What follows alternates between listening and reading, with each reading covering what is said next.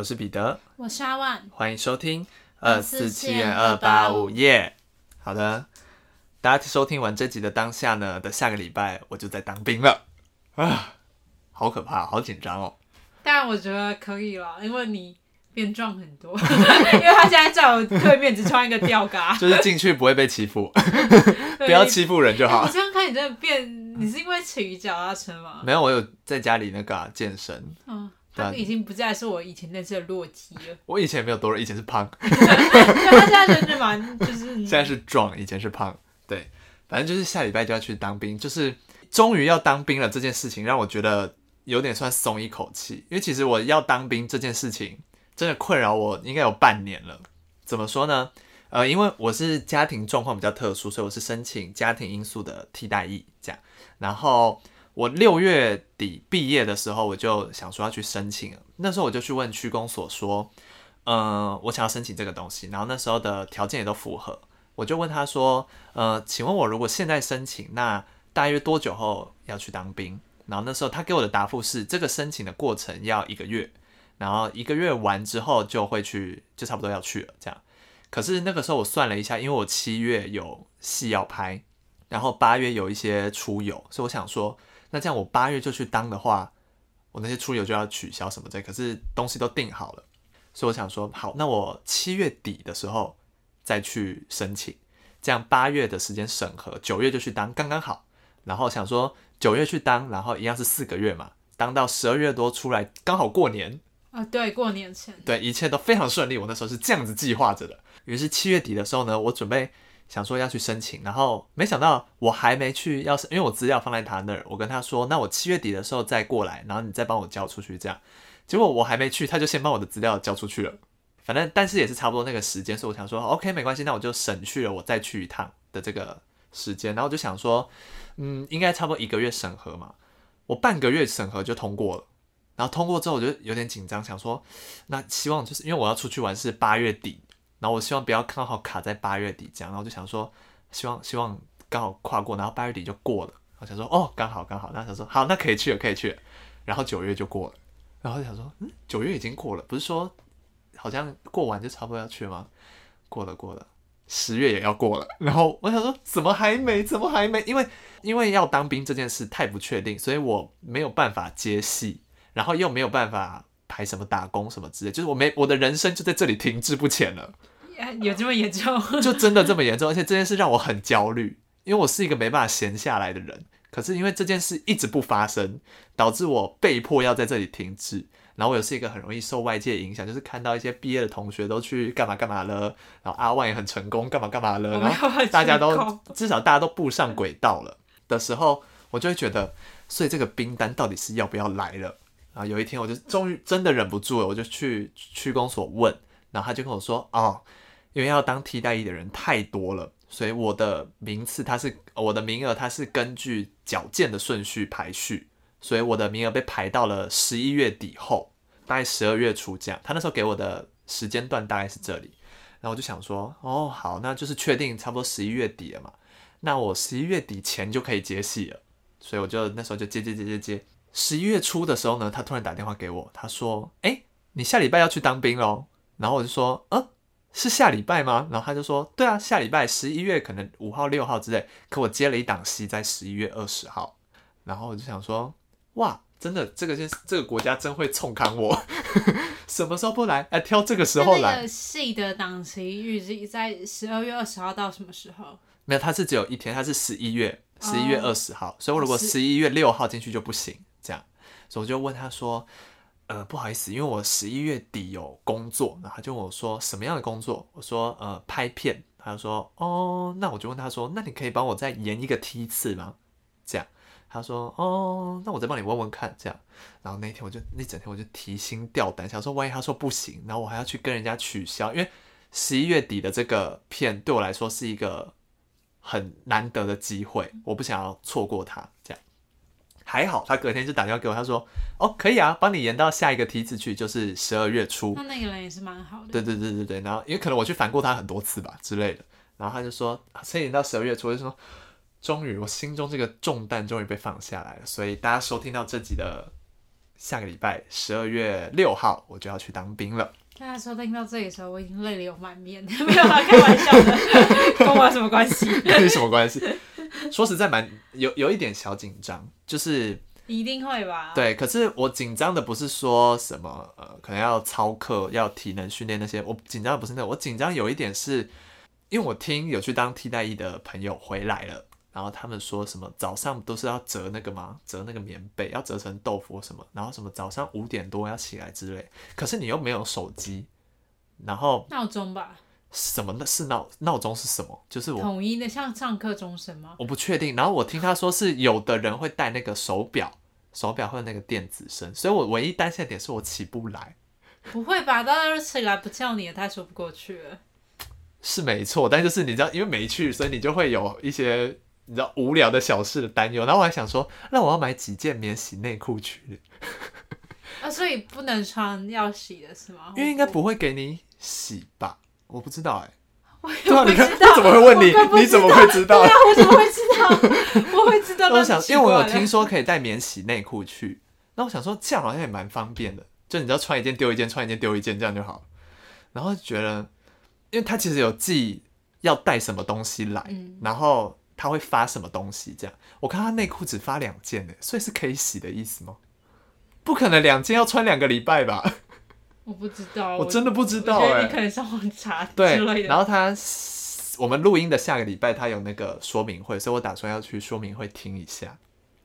对啊，终于要当兵了！当兵完，我的人生终于要开始前进了。不然这段日子我真的是，虽然表面上看起来是没有怎样，但我内心非常的焦虑，是一种。无能为力的焦虑，对，就是大家都一直在步上轨道，但是我停在这里。这就是我要去当兵前的一些宣言。希望我，因为我们接下来的两集会是我们今天录好的，所以大家在听到我回来之后录音，应该是十二月底的集数，就是圣诞节左右的集数了。希望那时候我是笑着跟大家录音。会吧，但我我，可能会觉得很好笑，因为会是一个大光头。对，我说就是想象不到他光头的样子，连我自己都想象不到我光头。但其实我小时候都是光头。但是从我高中认识你以来，你的发量就很多。对，就连我此时此刻，因为想说下礼拜就要剃头，所以我都没剪头发。现在我真的快被烦死了，因为发量实在是太丰厚了。他头发真的很多，对，可是我有点担心，因为我其实我的头型没有那么好，我头后面很扁。我看一下，我头后面很扁，就我不是我不是一个你知道完美的圆，我知道，就是会有一个后脑一个弧度。对对对对对，所以我有点担心，就是剃光头之后后脑会不会过扁之类的。就是但没关系，很无聊的，长很快，很无聊的担心。对，好无聊。对对，就是大家不用担心，我去当完，我去当兵只去成功里两个礼拜之后，就会回到台北，在公家机关服务，这样。所以我们还是会抽出时间录音的，这个频道不会断，大家放心。对，不会就此停更。对，还是其实没有人在乎，我也不知道，就没关系，就是这样，我们会继续。对，我们到现在还是全勤。对，还是全勤。OK，这就是我要跟大家分享当兵前，大家祝我顺利，顺利。加油！耶！Fighting！Fighting！好，那我今天要分享的是，其实就在上周发生了一件算是蛮可怕的事情。怎么了？因为我去唱歌，对，我去唱歌，嗯、然后我去钱柜的敦南店。嗯。那那天呢，我就是去三楼唱歌这样子。那钱柜敦南店能跟大家描述一下，它其实是一个旋转楼梯。哦。所以它没有电梯，算是难得了钱柜楼层比较低的。嗯。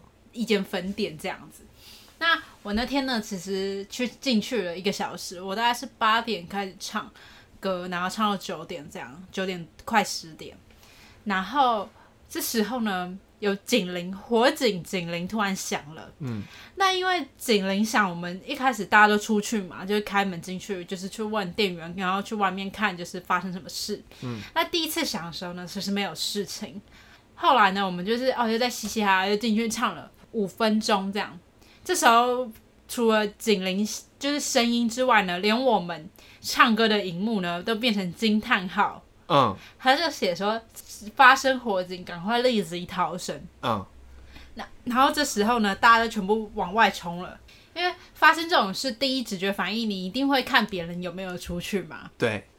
那这结果这时候我们也开门，然后就发现。大家都出去了。然后这种时候我还紧张，但我手机放在桌上都没拿。然后那时候我跟我同事去，然后我同事还帮我带出来，我还本来要回头去拿手机，嗯，可是因为大家都往外走，那走到很挤，我我也可要回去也会有点麻烦。但幸好他有帮我拿。然后后来我们就到了一楼，判断发生什么事之后呢，就有三台消防车来了，嗯，就是就知道很很可怕，不是一般的小事。对对对，然后。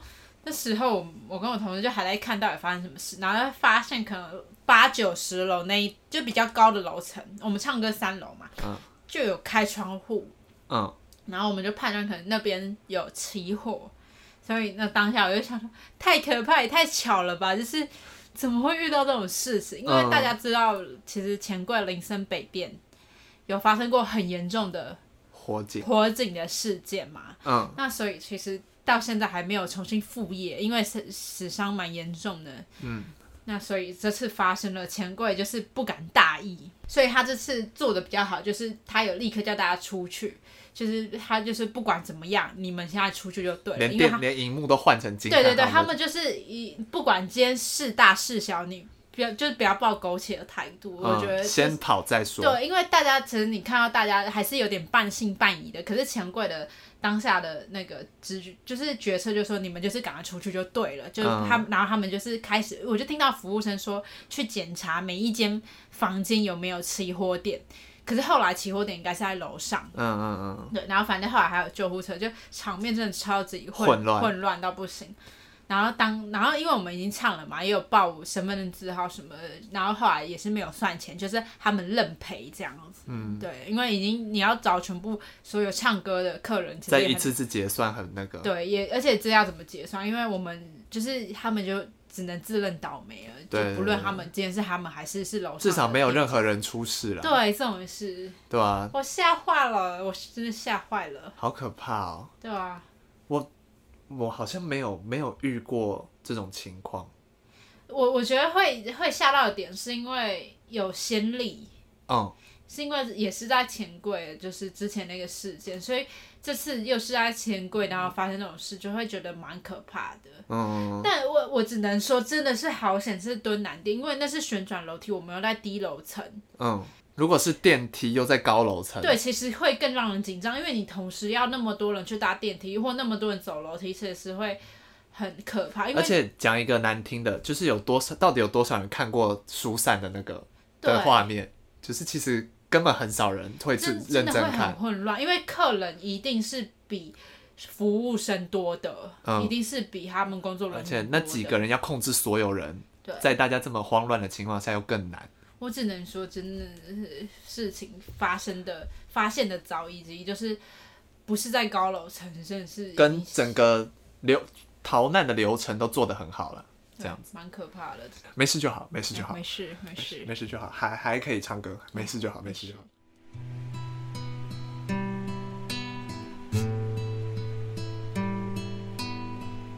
那接着呢，我们就来讲讲今天的案件。好。终于，我们做了社会案件这么久，也是时候该讲一下这个案件了，那就是鼎鼎大名的兰可儿事件。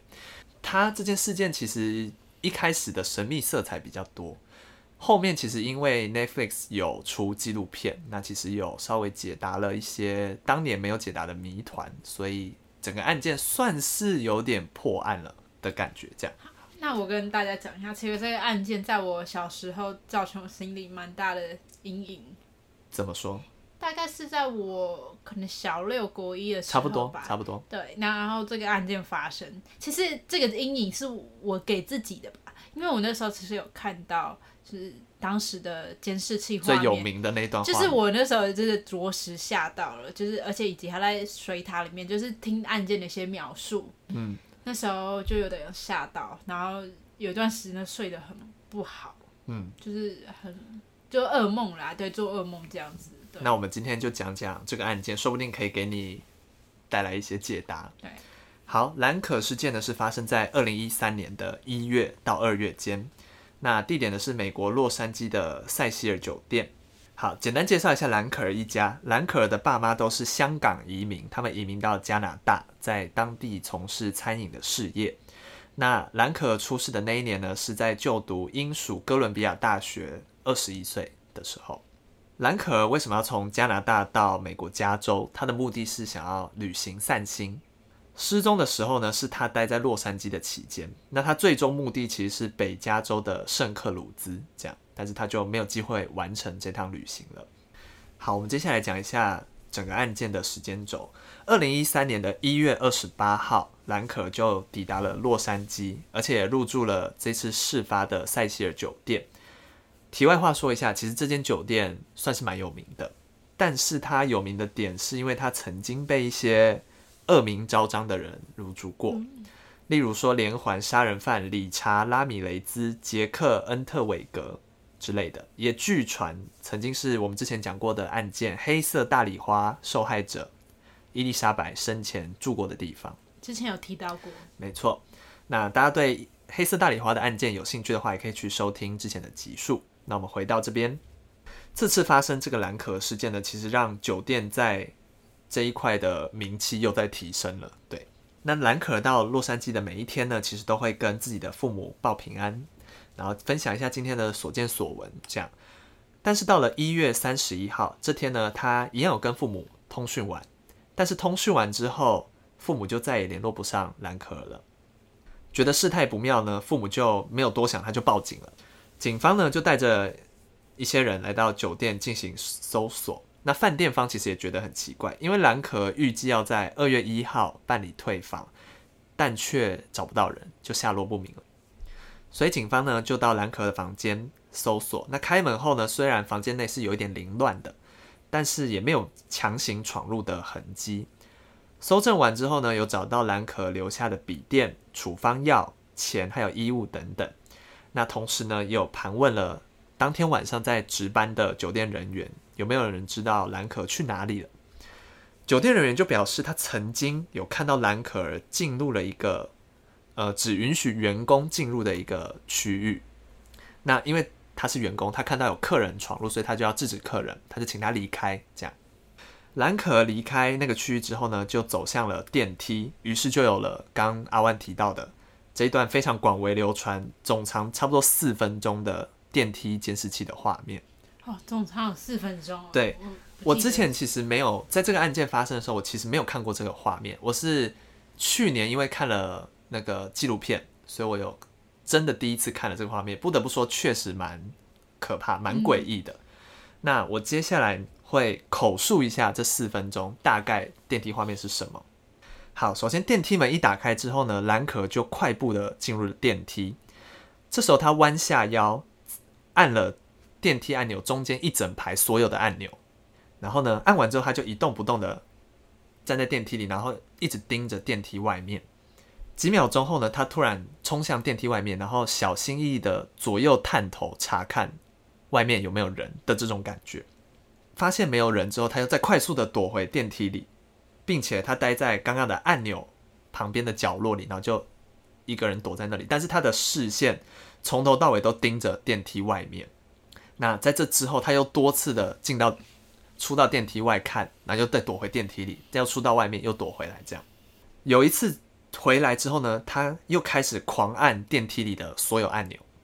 接着他再次走出了电梯，这个时候他开始有一些不自然的挥手的动作。那个感觉很像是他要摸什么东西，然后摸不到，在摸空气的感觉。你说他是对电梯里面会？对，电梯外面。会外面。对对对。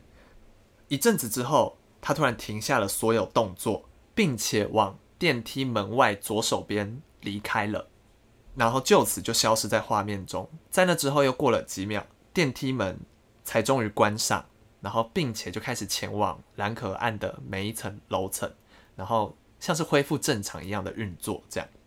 其实这整段画面到这边就结束了。这整个画面中其实没有任何什么诡异的东西出来吓你之类的画面都没有，但是你可以感觉到非常的压抑跟怪异，都是来自于兰可不正常的行径。而且因为只有他独自一人，对，可是他却像是在面对其他人，或是在躲避什么人的感觉，这样子。但很可惜的，这是唯二有拍摄到兰可儿身影的监视器画面。那另外一段有拍到他的画面呢，是在酒店门口，拍到有两个男子跟着兰可儿进入酒店，并且把一个方形的物品交给兰可儿，然后那两个男子就离开了。但事后查证呢，这两个男子是书店的店员，交给兰可儿的物品是兰可儿买的书，这样。所以兰可儿出了电梯之后，到底去了哪里？目前是无法得知。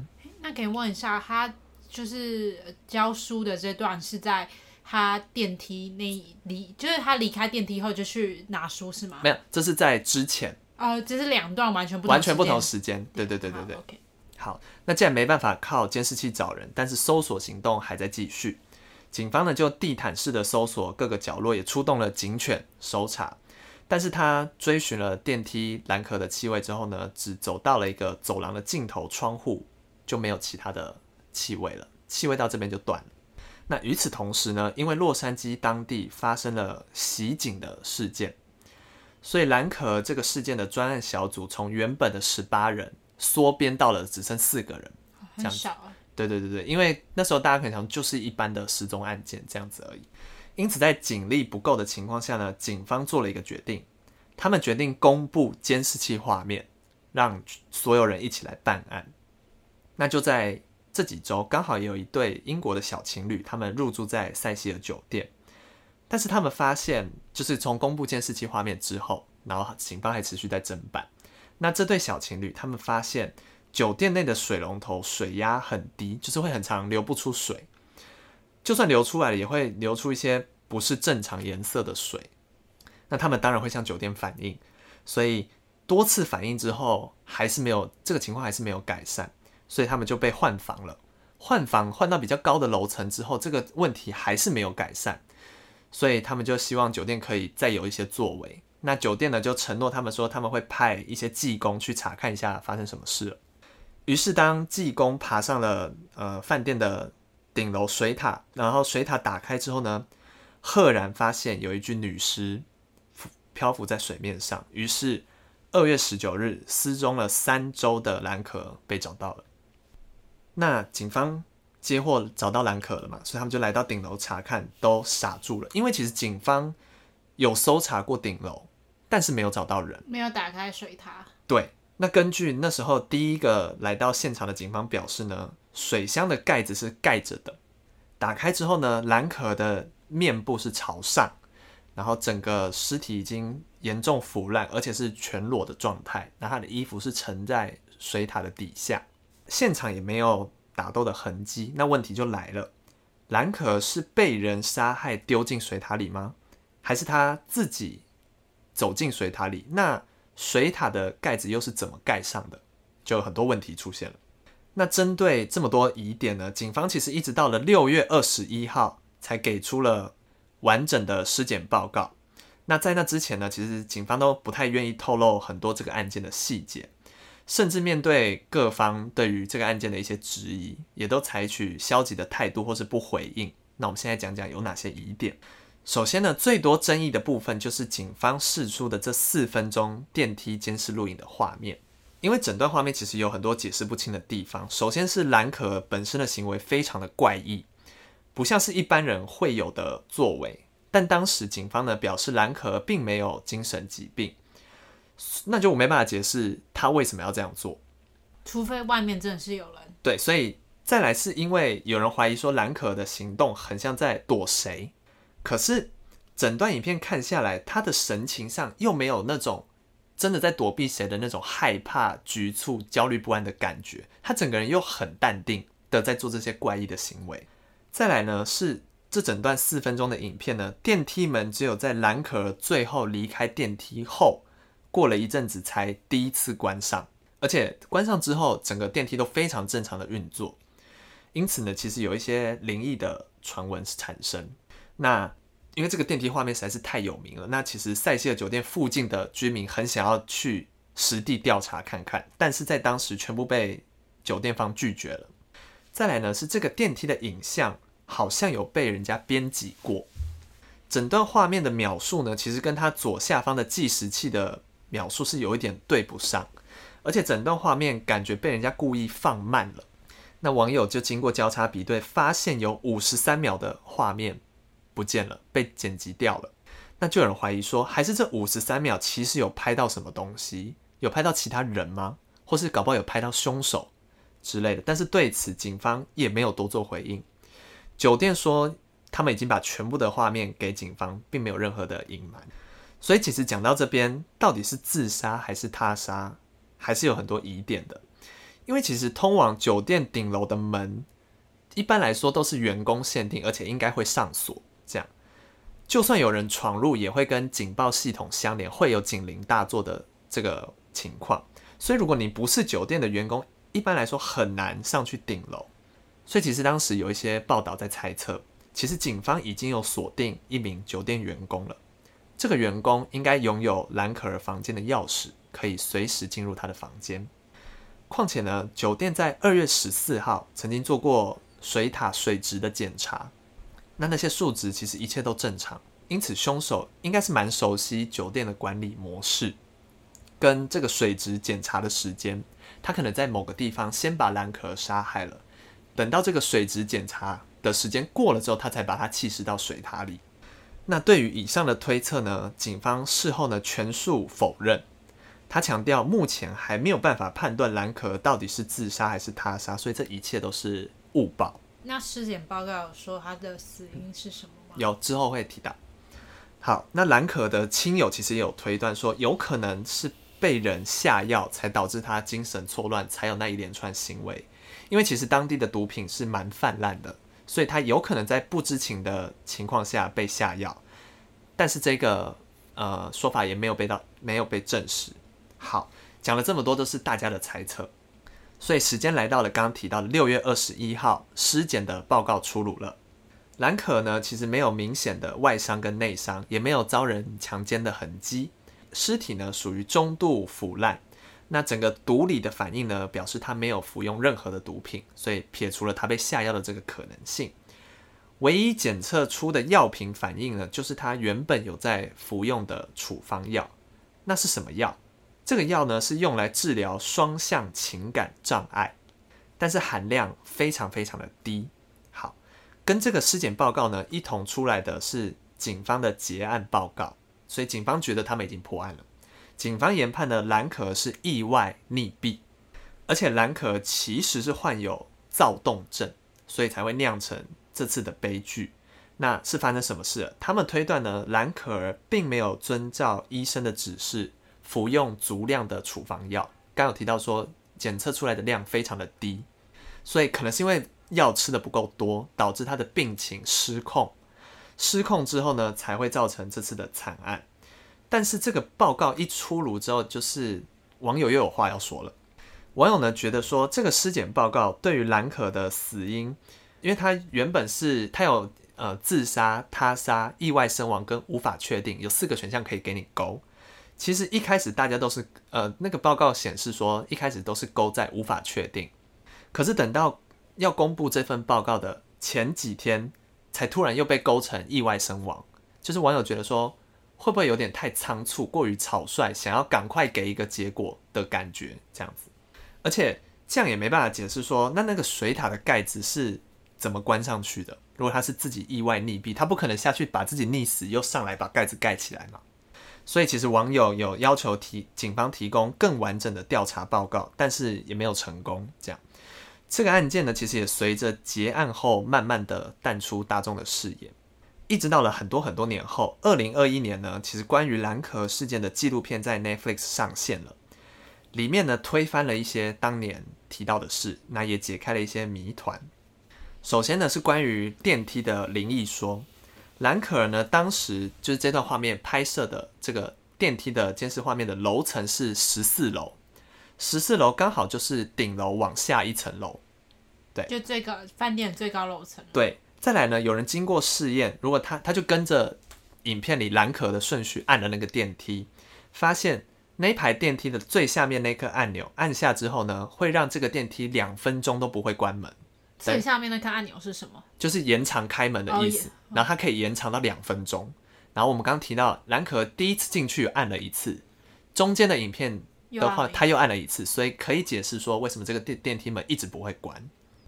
那画面里呢，我们看到蓝可儿往电梯的左边离开嘛，啊，那个左边走廊的尽头就是当初警犬搜索蓝可儿气味最后中断的那个窗边。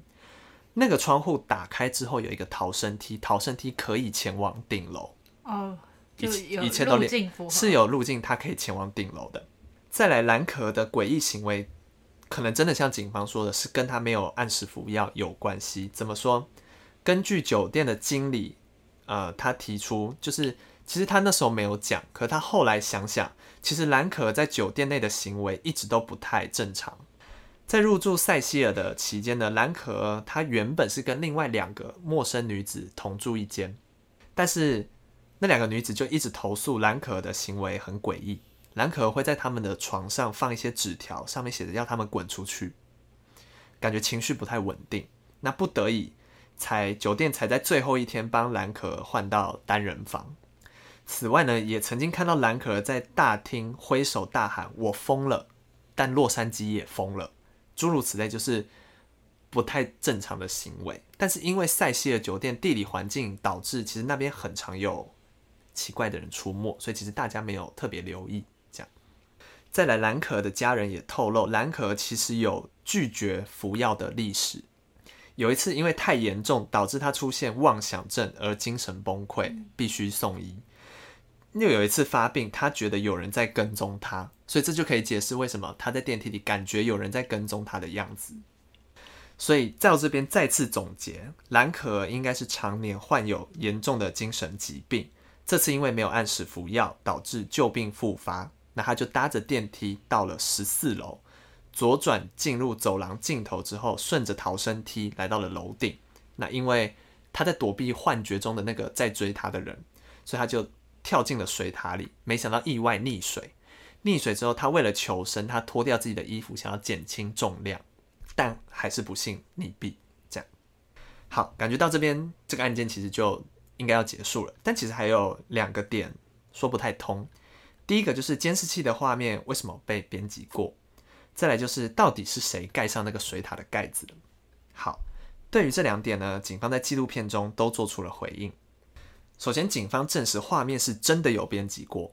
而且警方说，他们看过原本的所有画面之后，确定没有任何可疑的细节，就保存，把那个画面保存起来了。那为什么要放慢速度？是因为希望有人可以认出蓝可儿。呃，时间轴为什么会修改？是因为其实案件的很多细节你是不能全然的透露给大众的，因为那时候还没办法断定是自杀还是他杀。万一有些细节是凶手才知道的，那就不好了。这样，所以等于说是，呃，警方未公开的那五十三秒是可能不能被凶手或大众透露的信息。对，他们可能觉得这边有一些怪异之处，这样子，所以他们就先保留，然后给大家看，就是他们认为可以给公众的这些讯息。对，那其实没有存在什么阴谋论。但是针对你刚刚说的那五十三秒的画面呢，警方就有点含糊的在带过。他说他们给了媒体。一段画面，但是没想到那段画面又被媒体修改过，就是他们有点你知道不不想要追究，哎、不想要担这个责任，就那五十三秒到底是出自于谁的手被编辑过，就没有讲清楚。这样，那警方呢就承认说，他们当时确实有搜查楼顶，但是就像你说的，没有搜查水塔，所以他们其实也是很自责，没有更早发现。那至于大家也说那个尸检报告上的这是日期有一些潦草。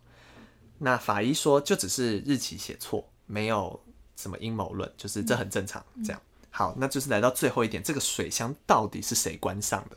二零一三年九月十九号，兰可儿的父母呢，他们就接受了，所以是在酒店意外溺毙身亡。那他们就觉得说，塞西尔酒店应该有一些疏失在，他们就控告了酒店，但最后败诉收场。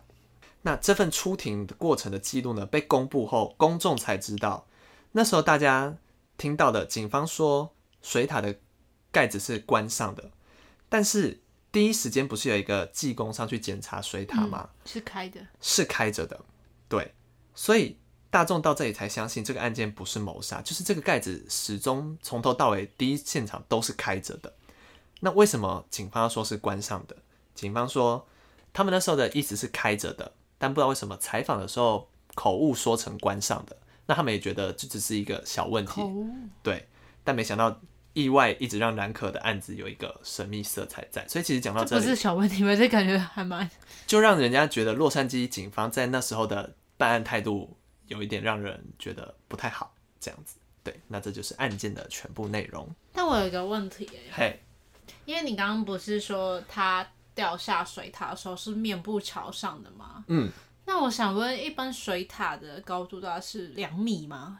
应该有两米哦。嗯，应该有超过两米吧。嗯、那他会以什么姿势进去才会面部朝上啊？啊，我有看到一个说法是说，因为呃那时候的水塔的水应该不是。